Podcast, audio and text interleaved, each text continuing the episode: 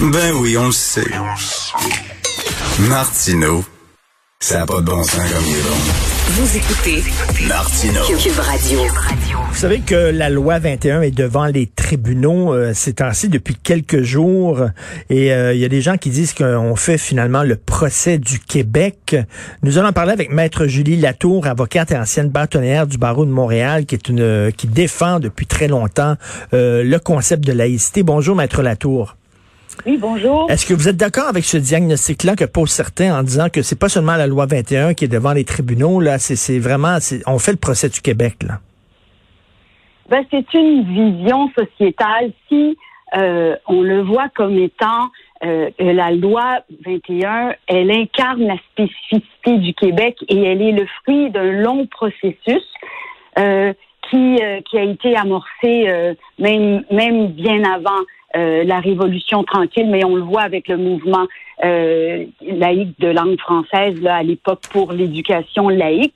Euh, il y a un élément qui est aussi lié à la, au, droit civil, au passé religieux du Québec. Alors, moi, je, ce que je souligne, et c'est dans un livre qui est en librairie aujourd'hui, là, les enjeux d'un Québec laïque, perspective autour de la loi 21. Je suis une des co-auteurs. Alors, c'est un ouvrage fouillé qui justement regarde toutes les, les, les perspectives autour de la loi 21, tant euh, historiques, sociologiques, juridiques. Alors, il y a d'autres juristes que moi euh, euh, et des juristes de renom, Daniel Turk, Patrick mm Taillon, qui Guillaume Rousseau, euh, des sociologues, euh, il y a la perspective de l'éducation avec Normand Baillargeon, bon Marc Chevrier, Micheline Labelle, Yasmina Chouakri. justement, on analyse toute la loi mais, et, et son impact, ce qu'elle apporte, parce que la laïcité, c'est un sujet qui est très riche et qui est la continuité de l'histoire. Quand vous dites le mm-hmm. Québec, ben, le, au Québec, c'était au, plan de l'inconscient collectif un inachèvement fondamental de ne pas régler la question de la laïcité. Et il faut noter que euh, quand les gens disent ben, c'est intempestif, le projet de loi 21, c'est le septième projet de loi sur cette question-là. Il y a eu quatre projets de loi publics et trois de députés, là, Fatima Ouda-Pépin, euh, Nathalie Roy, Françoise David. Alors, et avant ça, il y a eu les projets de loi 94, 60, 62. Alors, euh, c'est tout un processus.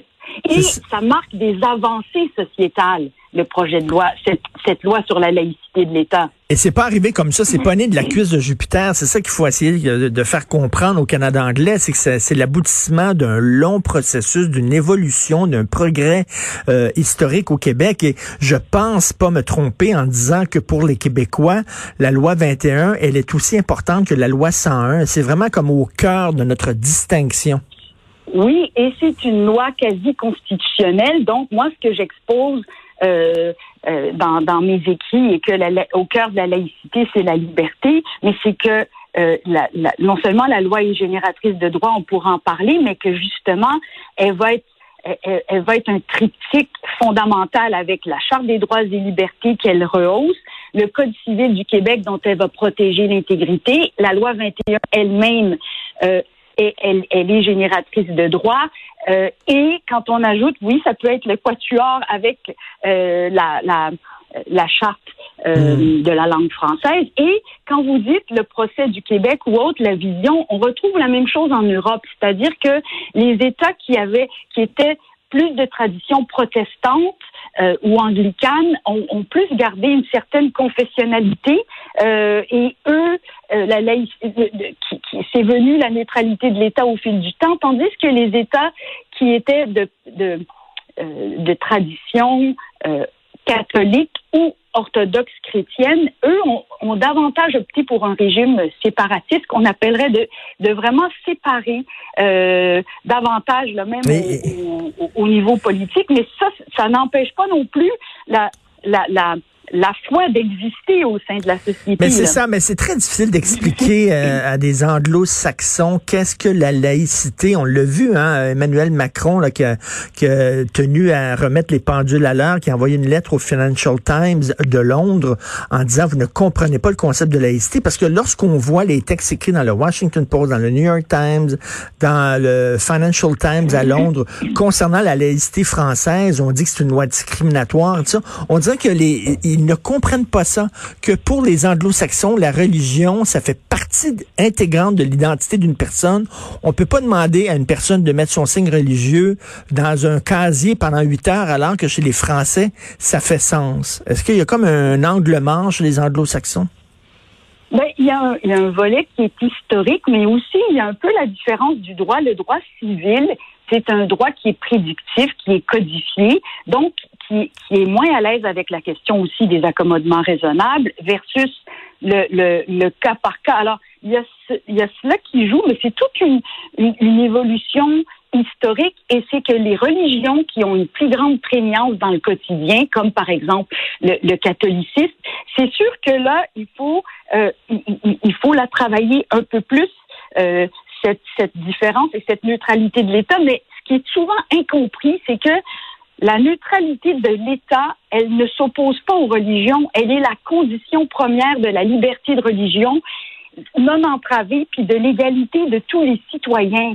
Et c'est à travers toute la société et elle permet à, l'individu d'évoluer au fil du temps, de changer dans sa vie, de pouvoir s'émanciper de sa famille, de sa communauté. Et c'est pour ça que la loi 21 elle, elle, et la loi sur la laïcité de l'État, elle est génératrice de droits parce que le Québec, en déclarant qu'il est qu'il est un État laïque et, mmh. et, en inscrivant aussi dans la Charte des droits l'importance fondamentale que la nation québécoise accorde à la laïcité de l'État, non seulement on confirme la liberté de religion et de conscience, parce que notamment les tribunaux ont dit que l'État doit être neutre en fait et en apparence, ne pas réciter une prière dans, au sein d'une institution publique comme un conseil municipal, ou mmh. ne pas avoir une journée euh, par exemple, comme les dimanches fériés pour respecter une religion au détriment des autres, mais aussi c'est comme si, avec la laïcité, et ça c'est peut-être ce qui est moins compris